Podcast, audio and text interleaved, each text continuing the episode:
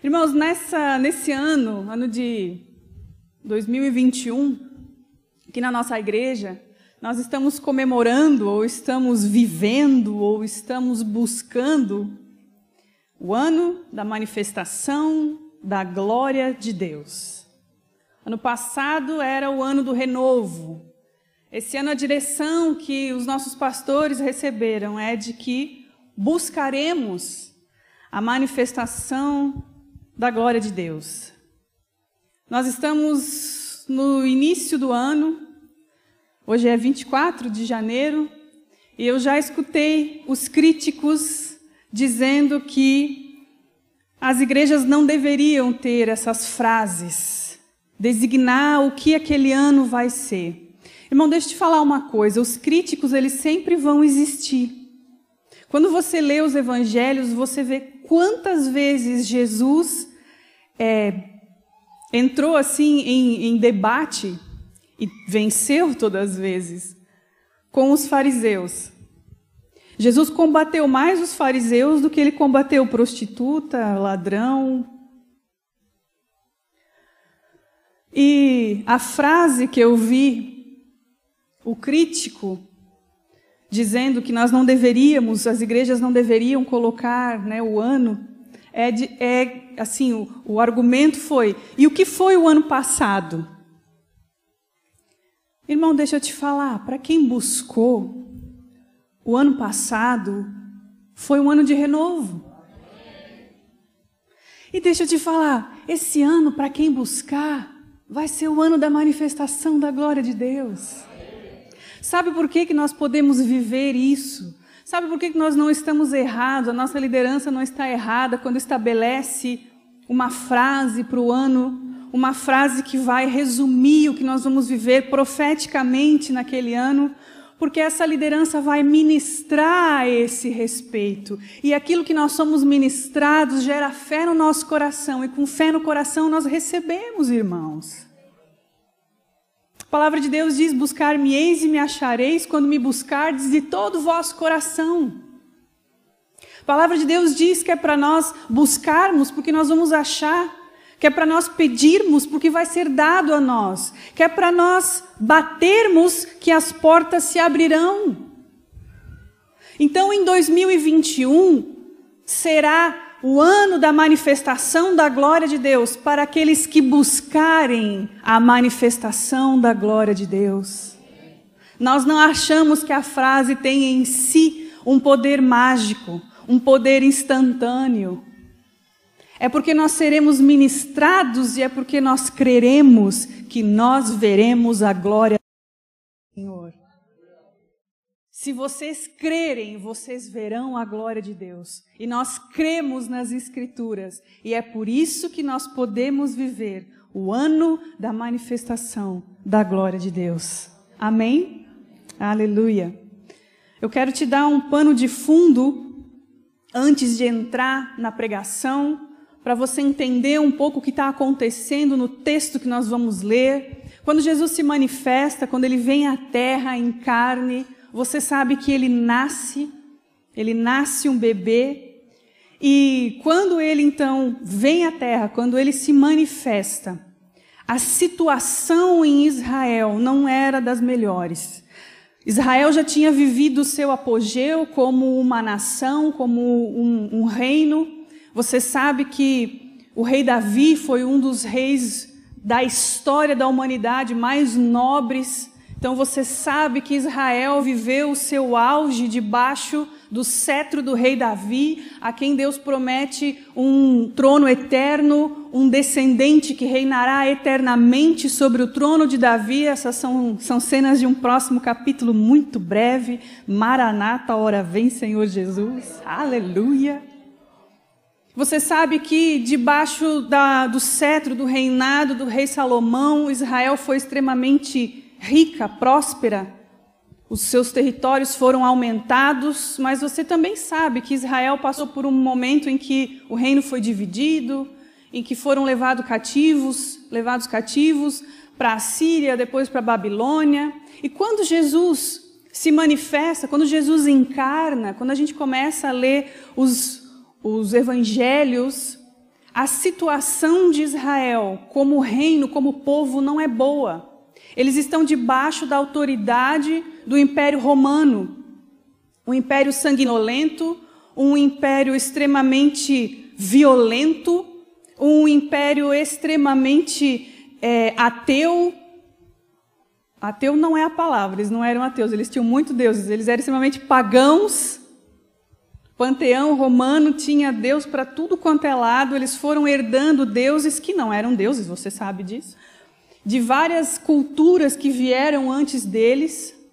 Eles estão então sobre Israel. Israel não é uma nação nesse momento, Israel não é um país, Israel não é um reino, Israel é uma é uma região debaixo do Império Romano. Eles são a Judéia. Onde estão os judeus? Não somente o cenário político e, e, e econômico é ruim, mas também a gente encontra muito problema no meio religioso. Nesse momento, Israel já é dividido na parte religiosa em várias facções, em vários partidos, vamos dizer assim: os fariseus, os saduceus, os escribas, os zelotes, cada um cria de um jeito, um era mais religioso, um era mais pragmático, um estava mais perto de Roma, outro estava mais longe de Roma, do poder. Mas existia corrupção, corrupção também no meio religioso. Jerusalém tem um templo. Quando Jesus nasce, há um templo construído em Jerusalém. A gente sabe que 70 anos depois ele é destruído, mas quando Jesus se manifesta, esse templo está lá e há corrupção no templo. O templo era o centro, o cerne da vida do judeu. O judaísmo é estabelecido por Deus ao redor do templo. Começa com o tabernáculo lá no deserto, vem acompanhando a o desenvolver da nação, e nesse momento existe um templo grande, não é um templo onde cabe somente uma ou outra pessoa, ele tem vários pátios, várias situações acontecendo, mas nós vemos no relato bíblico a corrupção. A gente sabe que um dia Jesus se levanta e fala: opa! Com um chicote na mão. É ou não é? Isso aqui não é casa de câmbio. Isso aqui não é para ser feito comércio. Está errado o propósito. E essas pessoas da alta cúpula religiosa, que eram os doutores da lei, as pessoas que conheciam a lei e, por conhecerem a lei, conheciam o Deus da lei, porque Deus se manifesta através da Sua palavra. Essas pessoas não enxergavam mais a Deus, elas não, não conseguiam mais fazer o, o povo cumprir o seu propósito, cumprir o seu papel de povo de Deus. O povo que deveria manifestar a glória de Deus na terra e fazer com que os outros povos viessem adorar o Deus de Abraão, Isaac e Jacó, não estava conseguindo fazer isso. E é nesse cenário, nessa situação, nesse ano que não foi muito bom, Nesse ano de pandemia, vamos dizer assim, para Israel, em várias situações, né? Eu estou comparando com o que foi o ano passado para a gente. Nessa situação, nesse momento ruim, é que Jesus se manifesta, é que Jesus encarna. E então, os evangelhos vão trazer essa história de Jesus, para nós entendermos o desenvolvimento do ministério humano de Jesus, de como Jesus atuou na terra. Então nós temos Mateus, Marcos, Lucas e João. É interessante nós sabermos também que Israel passa nesse momento por um período de 400 anos de silêncio. Deus está em silêncio para com o seu povo, para com a nação de Israel. Ele fala ele promete, ele se move, ele levanta os seus ministros, ele levanta os seus profetas, e a Bíblia é escrita até Malaquias. E então, de Malaquias aos evangelhos, nós temos o que a teologia, a história chama de 400 anos de silêncio para com a nação. A nação não está mais recebendo direção do Senhor. É como se Deus dissesse: creiam naquilo que eu já falei e aguardem pelo Messias.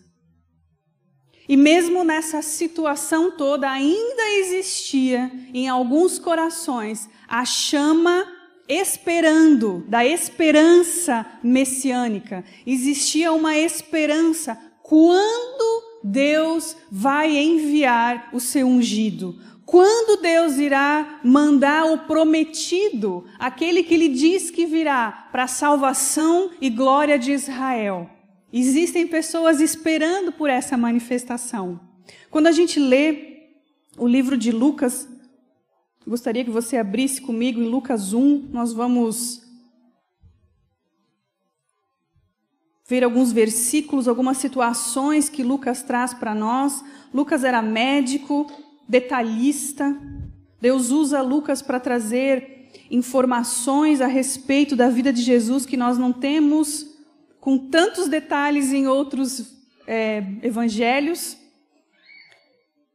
Eu até gostaria de ler com você Lucas 1:1. É o prefácio de Lucas escrevendo o evangelho dizendo assim: Visto que muitos houve que empreenderam uma narração coordenada dos fatos que entre nós se realizaram, conforme nos transmitiram os que desde o princípio foram deles, testemunhas oculares e ministros da palavra. Igualmente a mim me pareceu bem, depois de acurada investigação de tudo desde a sua origem, dar-te por escrito, excelentíssimo Teófilo, uma exposição em ordem, para que tenhas plena certeza das verdades em que foste instruídos, instruído. Olha aqui para mim, irmão. Lucas está dizendo para Teófilo: olha só, eu pesquisei, eu usei da ciência disponível para ir atrás. Eu conversei com quem foi testemunha ocular, eu conversei com os ministros que Jesus estabeleceu para continuarem o seu ministério. Eu falei com as pessoas envolvidas. Eu escutei o que as pessoas que passaram pelas situações que eu vou narrar aqui tinham para dizer. E então tu podes ter certeza, Teófilo, que isso que foi pregado para ti é a verdade. Amém? E em Lucas 1, eu vou pedir para que você leia Lucas 1 e Lucas 2 em casa. Nós não temos tempo hoje aqui de lermos dois capítulos bíblicos e falar a respeito de tudo que está aqui. Mas no capítulo 1 de Lucas, nós vemos o anjo Gabriel fazendo duas anunciações de nascimentos que são milagrosos. A primeira anunciação ele faz a Zacarias e a Isabel, um casal já de uma certa idade, ela estéril, não tinham filhos, ele era sacerdote no templo, e ele estava um dia orando, oficiando diante do Senhor, diante do altar de incenso, enquanto ele oferecia o incenso no altar de incenso, nós sabemos aqui que o altar de incenso representa a oração dos santos que sobem diante de Deus. O povo estava lá fora orando, tudo isso, irmãos, está Lucas capítulo 1, leia. Então aparece esse anjo para Gabriel e fala: Olha só, a tua oração, a oração tua e da tua esposa foi ouvida diante do Senhor, e a tua esposa vai engravidar. E ela não só vai engravidar, como ela vai engravidar de um profeta que vai adiante do Messias que Deus está para enviar a Israel. Então, nós temos essa primeira anunciação desse nascimento milagroso.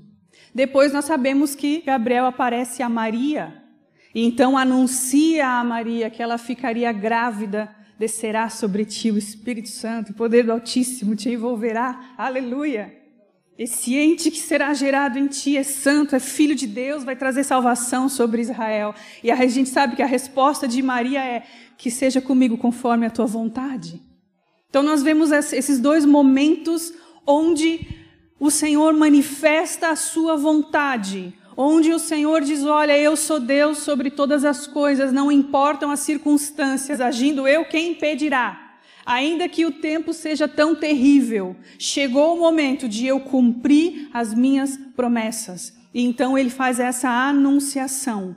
E então Isabel engravida de seu esposo Zacarias. O Espírito Santo gera Jesus no ventre de Maria. E então nós vamos continuar a leitura do que fala Lucas no capítulo 1. Isabel fica grávida. Isabel fica grávida de Zacarias. Obrigada, irmã. Lucas capítulo 1, versículo 39. Naqueles dias, dispondo-se Maria, foi apressadamente à região montanhosa, uma cidade de Judá. Entrou na casa de Zacarias e saudou Isabel. Ouvindo esta, Isabel, a saudação de Maria, a criança lhe estremeceu no ventre. Olha aqui para mim rapidinho. Nós não somos contra o aborto porque a nossa religião não permite. Nós não fazemos as coisas que fazemos ou deixamos de fazer as coisas que deixamos de fazer como cristãos simplesmente porque sim ou porque não. Existe um propósito inteligente da vontade de Deus, da manifestação da vontade de Deus. Nós somos contra porque há uma vida humana sendo gerada no ventre porque é desde a concepção. Jesus foi adorado no ventre por um profeta que ainda estava no ventre.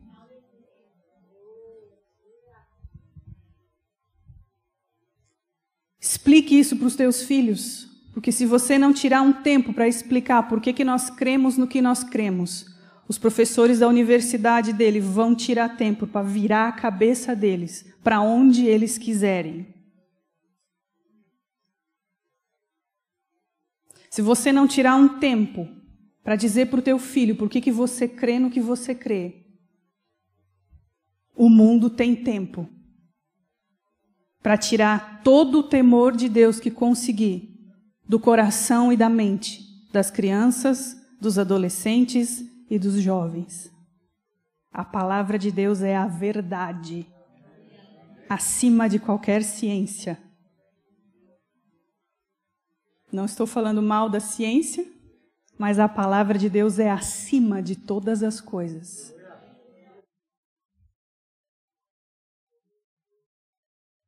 Maria então entrou na casa de Zacarias e saudou Isabel. Ouvindo essa saudação de Maria, a criança lhe estremeceu no ventre. Então Isabel ficou possuída do Espírito Santo, ou cheia do Espírito Santo, conforme a tua tradução, e exclamou em alta voz: Bendita és tu entre as mulheres, e bendito o fruto do teu ventre. E de onde me provém que me venha visitar a mãe do meu Senhor?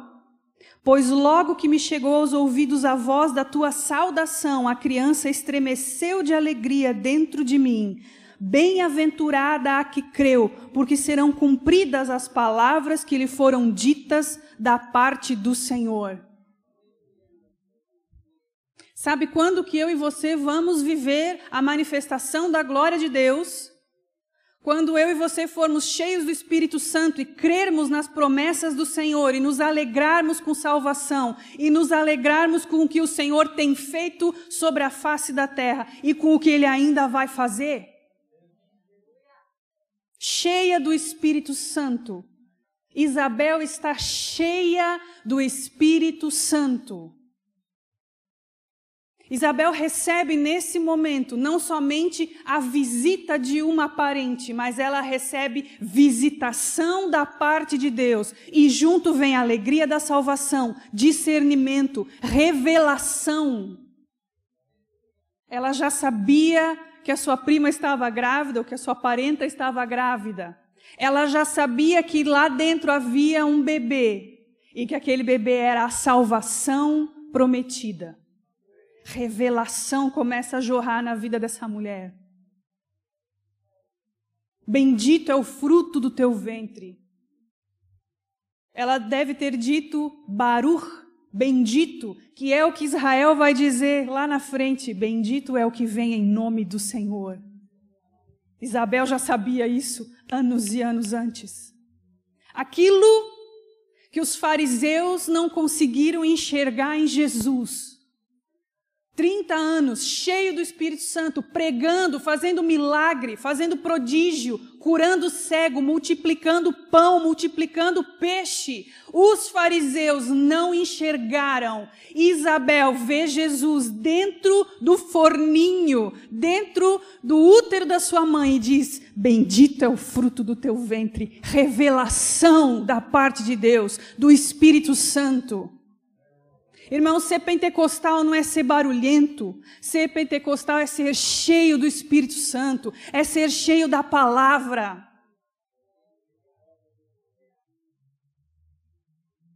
Ser doutor em divindade, ser doutor em teologia, de nada, nada adianta se nós não tivermos o Espírito Santo cheia do Espírito Santo, começa a ver discernimento na vida de Isabel, as palavras inculcadas nela, porque era uma mulher judia, porque conhecia a palavra de Deus, começam a fazer sentido para ela. Nós vemos a mesma coisa acontecer na vida de Pedro lá em Atos capítulo 2. Quando desce o Espírito Santo sobre a igreja, inaugura a época da igreja, a era da igreja, cheios do Espírito Santo, Pedro começa a pregar e a falar: o que vocês estão vendo aqui hoje é o que predisse o profeta Joel: nos últimos dias derramarei do meu espírito sobre toda a carne. A palavra que estava aqui começa a fazer efeito e começa a jorrar da vida dele. A mesma coisa acontece com Isabel. Ela conhece a palavra, mas ela está cheia do Espírito Santo. E agora, cheia do Espírito Santo, ela tem a alegria da salvação, ela tem discernimento, ela tem revelação da parte de Deus. Se isso não é viver a manifestação da glória de Deus, eu não sei o que, que é, irmão. Se essa frase gerou na tua mente uma expectativa de um 2021 onde você vai ser famoso, rico, cheiroso, idolatrado, deixa eu quebrar isso aqui agora. Isso aqui é viver a manifestação da glória de Deus. A manifestação da glória de Deus é a vontade de Deus para ele ser glorificado. Não é a manifestação da minha vontade, não é a manifestação do meu querer, não é a manifestação dos desejos do meu coração se, se eles não são baseados no que a palavra tem para mim. Isso é viver manifestação da glória de Deus. E quando Isabel, cheia do Espírito Santo, tem essa revelação, transborda de alegria dessa maneira, isso atinge também a Maria. E aí nós vemos o primeiro cântico que nós encontramos no livro de Lucas, o cântico de Maria, chamado de Magnificat. Então disse Maria, eu estou lendo Lucas 1,46: A minha alma engrandece ao Senhor, e o meu espírito se alegra em Deus, meu Salvador. Alegria da salvação. Irmãos, elas ainda não viram Jesus na cruz. O brado está consumado, ainda não é dado aqui, ainda não foi dado nesse momento. Ele é um embriãozinho. Ele é pequenininho dentro do corpo de Maria, nutrido por ela. Mas já há a alegria da salvação pela presença dele na terra porque contemplou na humildade da sua serva, pois desde agora todas as gerações me considerarão bem-aventurada. Estamos aqui em 2021 falando dela. Porque o poderoso me fez grandes coisas, santo é o seu nome. A sua misericórdia vai de geração em geração sobre os que o temem. Agiu com o seu braço valorosamente, dispersou os que no coração alimentavam pensamentos soberbos derribou do seu trono os poderosos e exaltou os humildes. Encheu de bens os famintos e despediu vazios os ricos. Amparou a Israel, seu servo, a fim de lembrar-se da sua misericórdia, a favor de Abraão e de sua descendência para sempre, como prometera aos nossos pais. Tem tanta coisa nesse cântico, irmão, por isso que você precisa ler em casa, para o Espírito Santo continuar falando contigo. Porque tem a alegria da salvação, porque tem revelação da parte de Deus. Ela está distante de Abraão na história, muitos e muitos anos, mas ela se lembra e diz: aquela promessa feita a Abraão agora se cumpre, porque Ele é Deus de promessa, Deus de milagre, caminho no deserto, luz na escuridão. Eu só sei com essa, com essa letra, tá, gente? Deus de promessa, que cumpre as suas promessas. Esse é o nosso Deus. Esse é quem Ele é. Irmão, você está entendendo que está tendo um culto doméstico, cheio do Espírito Santo neste lugar? Duas mulheres não tinham nem espaço na sociedade de então. Não podiam nem estar no mesmo ambiente dos homens no templo. Oficiar como sacerdotisa não era uma coisa que nem passava pela cabeça, não podia, tinha que ser do sexo masculino. Elas estavam em casa, talvez uma casa humilde. Israel, daquele jeito que eu falei para você que estava lá no começo da pregação. E a salinha da casa de Isabel pingando a presença de Deus. Revelação, alegria, cumprimento de promessa, discernimento presença de Deus, manifestação da glória de Deus. Aquele ano foi um ano de manifestação da glória de Deus, Pastor Link, na vida dessas mulheres. Deixaram Deus cumprir na vida delas o que Ele tinha reservado para cada uma. Se alegraram. A, a conta bancária não aumentou. A fama não veio, o reconhecimento dos bambambãs da religião não veio, o reconhecimento do governo de então, menos ainda, elas deveriam ser completamente anônimas na sociedade onde estavam. Mas a casa delas estava cheia da presença de Deus. O útero delas estava cheio da presença de Deus. Estava cheio da vontade de Deus, da glória de Deus se manifestando na terra. Era céu na terra. Que vontade de estar nesse culto, irmão. Que vontade de estar nessa reunião, nesse círculo de oração que elas fizeram. Que cena para se assistir do céu, esse encontro de João Batista com Jesus. Aleluia. Céu na terra. Céu na terra. Sabe onde é que estava Deus no ano passado, quando nós passamos tudo que nós passamos, assentado num alto e sublime trono, e as abas das suas vestes cobriam o templo. E quem tem acesso por Jesus Cristo entrou naquela sala e buscou o que precisava. Porque é isso que Hebreus fala, que é para nós nos achegarmos confiadamente em momento oportuno. Quem precisou de renovo no ano passado buscou renovo e recebeu. Eu já escutei alguns é, testemunhos de pessoas que foram buscar o Senhor e receberam revelação da parte de Deus. As frases não são mágicas, mas o Deus que nós servimos é poderoso. A sua palavra é poderosa, se cumpre.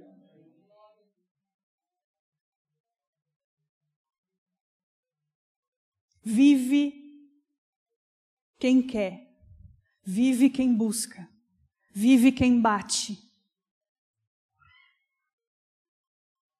quem busca, quem procura, quem bate. A palavra de Deus diz que vai abrir, vai encontrar, vai se dar. Amém?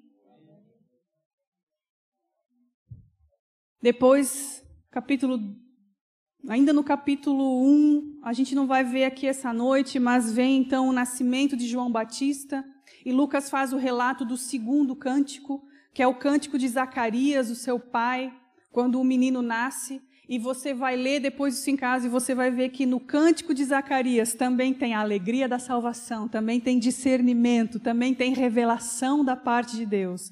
Da mesma maneira que houve com sua esposa e com Maria.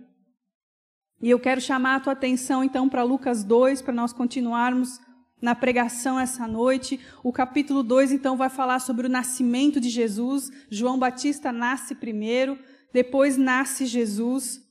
Jesus, então, tem o seu nascimento relatado por Lucas no capítulo 2, você pode ler, e eu quero te chamar para ler comigo Lucas capítulo 2, o versículo 22. Os versículos 22 e 23 diz o seguinte: Passados os dias da purificação deles, segundo a lei de Moisés, o texto aqui já está falando de Maria, José e Jesus. Levaram-no a Jerusalém, os pais levaram Jesus a Jerusalém, eles não moravam em Jerusalém, eles levam Jesus a Jerusalém para o apresentarem ao Senhor, conforme o que está escrito na lei do Senhor: todo primogênito ao Senhor será consagrado. Então nós temos um Jesus de oito dias, recém-nascido. Hoje de manhã eu brinquei, né? Eu falei que o, o recém-nascido de oito dias é só o pai e a mãe que acha bonito, mas daí tem, tem uns, um, uns, uns avós assim aqui na frente, pastora Dilza, pastor Link, falando: não, os avós também acham bonito com oito dias. Só eles, não estou brincando, gente, é lindo, né? Ó, com quem tu acha que é parecido? Eu acho parecido com um ser humano quando tem oito dias, né? Porque com quem que é parecido fica difícil, né? Mas só para você entender que Jesus ele, ele encarna e ele passa, ele sabe o que é ser ser humano, porque ele passou por todas as fases. Ele foi um bebezinho pequenininho, precisou ser carregado pelo seu pai, pela sua mãe. As pessoas diziam: Hum, que inchadinho, que lindo, que bonitinho. A avó, o avô, o pai, a mãe achavam lindo. Não tem coisa mais linda. E então, Jesus é levado ao templo. Eu quero te lembrar que o templo é um lugar muito cheio de gente. Tem vários pátios, tem o pátio dos gentios, o pátio das mulheres, o pátio onde os homens judeus podiam entrar, depois tinha o átrio, onde os sacerdotes podiam entrar para fazer a, a oferta né, do sacrifício ao Senhor no altar de bronze. Depois tinha o lugar santo, onde a gente encontra Zacarias, lá no capítulo 1, colocando o incenso no altar. E depois também tinha o Santo dos Santos, onde somente o sumo sacerdote daquele período poderia se achegar uma vez no ano. Nós sabemos de tudo isso. Porém, por fora, ao redor do templo, tem muita gente, é muito, são muitos sacrifícios sendo feitos, tem muita criança sendo apresentada. Não é uma apresentação de criança como é na nossa igreja, que a gente chama os pais, chama os tios, eles vêm aqui na frente, tira foto, o pastor levanta, apresenta para o Senhor, apresenta para a igreja, o nenenzinho vem com a melhor roupinha que ele tem, e todo mundo da igreja percebe que naquele momento há uma criança sendo é, consagrada ao Senhor. É diferente, no templo tem muita coisa acontecendo, é um lugar muito grande, tem muito barulho, tem música, tem riso, tem venda, tem isso, tem muita coisa, tem gente de fora dos judeus, tem gente de, de, de tudo quanto é lugar, é um lugar cheio, com barulho. Vá comigo para Lucas 2, 25. Havia em Jerusalém um homem chamado Simeão. Homem esse justo e piedoso que esperava a consolação de Israel.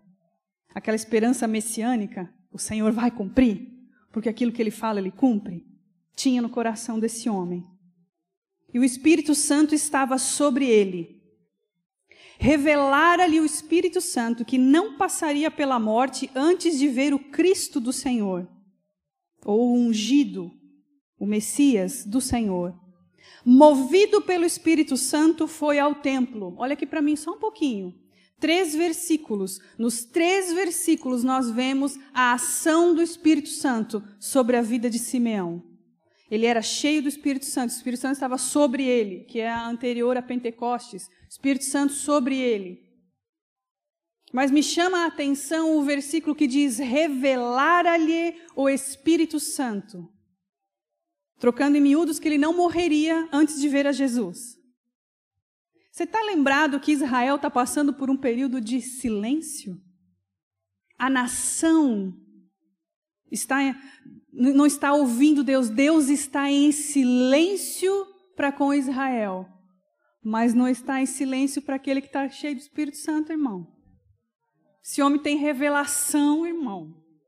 Revelação do Espírito Santo sobre a vida de Simeão, no silêncio de Deus para a nação. Mas ele sabia o que o Senhor tinha guardado para ele. A Bíblia não fala isso, mas eu sou levada a entender, e eu vou falar mais uma vez, a Bíblia não fala isso, que esse homem não recebeu essa revelação do nada. Um dia ele estava andando, bateu com o pé na pedra, deu aquela sangradinha, coisa arada, com que ele se abaixou, veio. Ah, puxa vida, então eu não vou morrer antes que. Mas eu nem estava pensando no ungido, nem lembrava mais que o Senhor tinha essa promessa. Eu, não, eu, eu, particularmente, não acho que no coração de Simeão não havia essa expectativa. Ele recebe essa revelação justamente porque ele amava tanto as Escrituras e porque ele sabia que o Senhor um dia ia cumprir, que o Senhor falou: Olha, essa tua expectativa aí, então é o seguinte, você vai vê-lo. Você está me entendendo? A minha linha de raciocínio? Eu não acho que ele foi uma pessoa que não estava fazendo nada, não estava nem pensando, não estava buscando, não estava orando, mas daí o Senhor veio com um plano lindo sobre a vida dele. Eu penso que Simeão é mais uma pessoa para nós sentarmos na eternidade e falarmos: olha só, até chegar em Lucas capítulo 2, me conta como é que foi a tua vida, irmão, porque tu era muito cheio do Espírito Santo. Revelação. Revelação da parte de Deus. E uma revelação específica. Dentro da revelação maior de que o Senhor mandaria o Messias, existia uma revelação específica para Simeão e na revelação específica para Simeão existia um direcionamento específico da parte de Deus para que isso se cumprisse. Vamos ler de novo? O Espírito Santo estava sobre ele. Revelara-lhe o Espírito Santo que não passaria pela morte antes de ver o Cristo do Senhor. Movido pelo Espírito, foi ao templo. E quando os pais trouxeram o menino Jesus para fazerem com ele o que a lei ordenava, Simeão o tomou nos braços e louvou a Deus. Irmão, era tão específica a revelação de Simeão que ele soube qual era o bebê no colo de qual casal. Essa é a especificidade da revelação e do movimento que o Espírito Santo leva Simão a faz, Simeão a fazer. Ele sabia naquela multidão quem era o casal e quem era o bebê.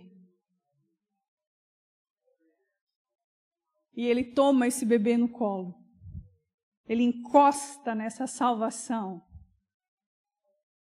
Ele sabe quem é, ele pega esse bebê e diz o seguinte: louvou a Deus dizendo: Agora, Senhor, podes despedir em paz o teu servo, segundo a tua palavra. Ele estava de bem com o fim dos seus dias na terra, porque ele sabia quem era o seu redentor. Ele estava segurando salvação na sua mão. Irmão, você está entendendo que o dia que ele encontrou com Jesus, ele disse: está dando o start para os meus últimos momentos na terra, porque eu não vou morrer sem antes ver? Mas para ele estava tudo bem, porque era a vontade de Deus para a vida dele. Irmão, eu e você, nós não fomos chamados para existirmos somente nesse plano. Existe algo muito melhor para nós. Se infelizmente ocorrer morte, irmão, a gente fecha o olho aqui e abre o olho lá. É triste para quem fica, mas para quem vai, irmão. Eu já falei lá em casa, não ora para eu ressuscitar, deixa eu lá. Porque se a gente às vezes já acorda mal-humorado, de sono normal, tu pensa, tu ressuscitou, tu estava lá, vocês oraram. Ah, eu ia entrar, eu ia ver, vocês me chamaram? Simeão estava de bem com a sua morte, estava tudo certo. E diz: Agora, Senhor, podes despedir em paz o teu servo segundo a tua palavra, porque os meus olhos já viram a tua salvação, a qual preparaste diante de todos os povos. E aí vem revelação novamente da parte do Senhor para Simeão, e ele diz: luz para revelação aos gentios e para a glória do teu povo Israel. Você está entendendo que ele está segurando salvação na mão dele? Ele está com salvação encarnada nas suas mãos. E revelação da parte de Deus. O Espírito Santo começa a trazer revelação para esse homem. Alegria da salvação. uma alegria mesmo que os seus dias estão acabando. Ele talvez não tenha enxergado Jesus na cruz, mas ele enxerga Jesus nos seus braços e diz: tudo o que foi profetizado a respeito dessa criança vai se cumprir. Finalmente, nós estamos vendo como nação o Salvador. Veio, se cumpriu. Está nas minhas mãos a alegria da salvação. Se isso não é viver a manifestação da glória de Deus, eu também não sei o que é. Cheio do Espírito Santo, engrandecendo a Deus, porque o Senhor é um Deus que cumpre as suas promessas. Pode parecer um pouco utópico, mas eu quero te dizer que esse tipo de revelação, esse tipo de guiar do Espírito Santo é o que está à minha e à tua disposição em 2021, se nós buscarmos, se nós nos abrirmos, se nós quisermos, se nós buscarmos de todo o coração, dizendo: Senhor, me dá a revelação de qual é o meu papel nessa terra. Nós podemos aprender tanto com quem já passou, mas quem está vivo hoje, a geração que deve fazer algo hoje, somos eu e você.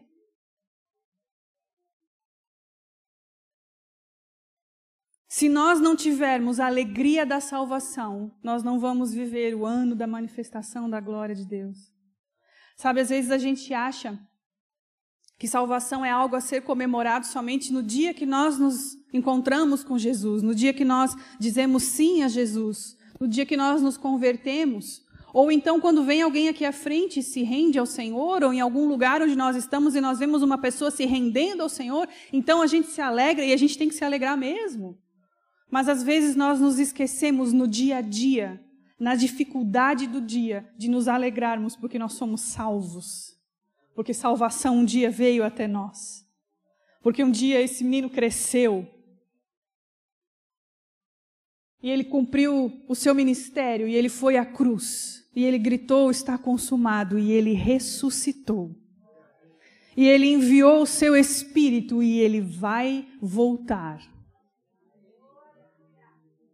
Isso precisa trazer alegria para o nosso coração. Vós, com alegria, tirareis águas das fontes da salvação, diz Isaías 12.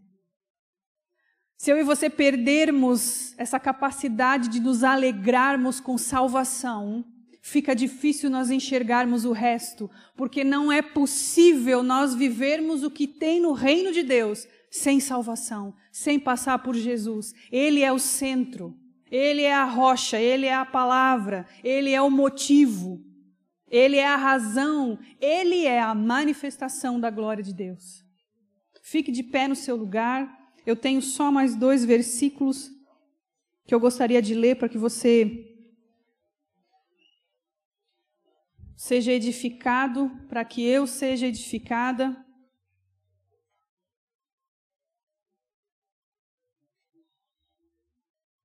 Simeão segurou Jesus em seus braços.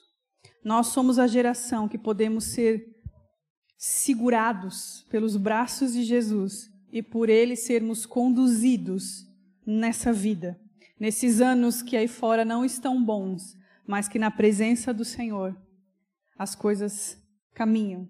A palavra de Deus diz que na presença do Senhor há delícias, há prazeres Coisas que o mundo lá fora não tem como trazer para nós, a presença do Senhor traz. A presença do Senhor supre. E isso para nós é motivo de glória. Paulo fala aos Colossenses, o Ministério de Louvor, se quiser subir, já pode subir. Colossenses 1, eu quero que você escute.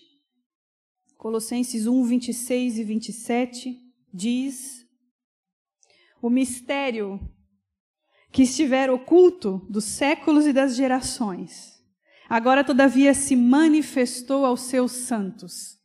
Revelação da vontade de Deus, revelação da igreja, do que o Senhor tem para fazer na igreja, com a igreja, através da igreja.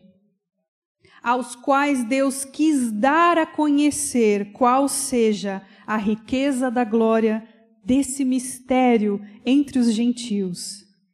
Isto é, Cristo em vós, a esperança da glória. Irmão, viver um ano de manifestação da glória de Deus também é viver um ano onde nós manifestamos a vontade de Deus. Nós manifestamos o bom perfume de Cristo e nós levamos para as pessoas essa palavra que nos salva, essa palavra da cruz que nos salvou. Nós manifestando essa palavra, nós também estamos vivendo o ano da manifestação da glória de Deus. Não somente para nós, mas principalmente através de nós. Se eu e você formos cheios do Espírito Santo, escute, isso não é difícil. Nós vivemos a era do Espírito Santo a era da igreja cheia do Espírito Santo. O Espírito Santo foi dado à igreja. Recebereis poder ao descer sobre vós o Espírito Santo, ser-me-eis testemunhas. Se eu e você em 2021 formos cheios do Espírito Santo, nós viveremos a glória de Deus. Nós veremos a manifestação da sua vontade. Nós veremos promessas se cumprindo nas nossas vidas nós veremos o guiar de Deus, do Espírito Santo nas nossas vidas. Especificamente hoje, vá ao templo. Promessas e direções específicas estão à nossa disposição pelo agir do Espírito de Deus. O Espírito que ressuscitou a Cristo de entre os mortos é o que vivifica a minha e a tua vida. A manifestação da glória de Deus também está esperando eu e você nos posicionarmos e nos manifestarmos como filhos de Deus, como aquilo que fomos chamados para ser e fazer. Amém? Aleluia. Pastor Link